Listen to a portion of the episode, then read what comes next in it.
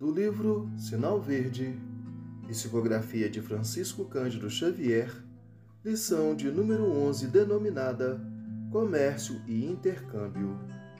O comércio é também uma escola de fraternidade.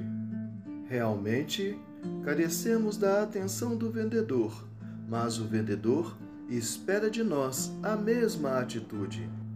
Diante de balconistas fatigados ou irritadiços, reflitamos nas provações que, indubitavelmente, os constrange nas retaguardas da família ou do lar, sem negar-lhes consideração e carinho. A pessoa que se revela mal-humorada em seus contatos públicos provavelmente carrega um fardo pesado de inquietação e doença.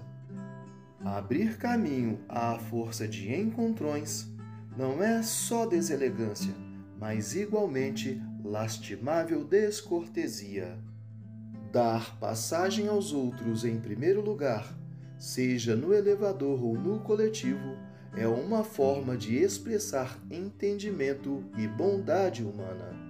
Aprender a pedir um favor aos que trabalham em repartições, armazéns, lojas ou bares é obrigação. Evitar anedotário chulo ou depreciativo, reconhecendo-se que as palavras criam imagens e as imagens patrocinam ações. Zombaria ou irritação complicam situações sem resolver os problemas. Quando se sinta no dever de reclamar, não faça de seu verbo instrumento de agressão.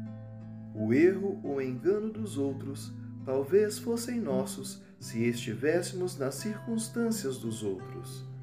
A afabilidade é caridade no trato pessoal.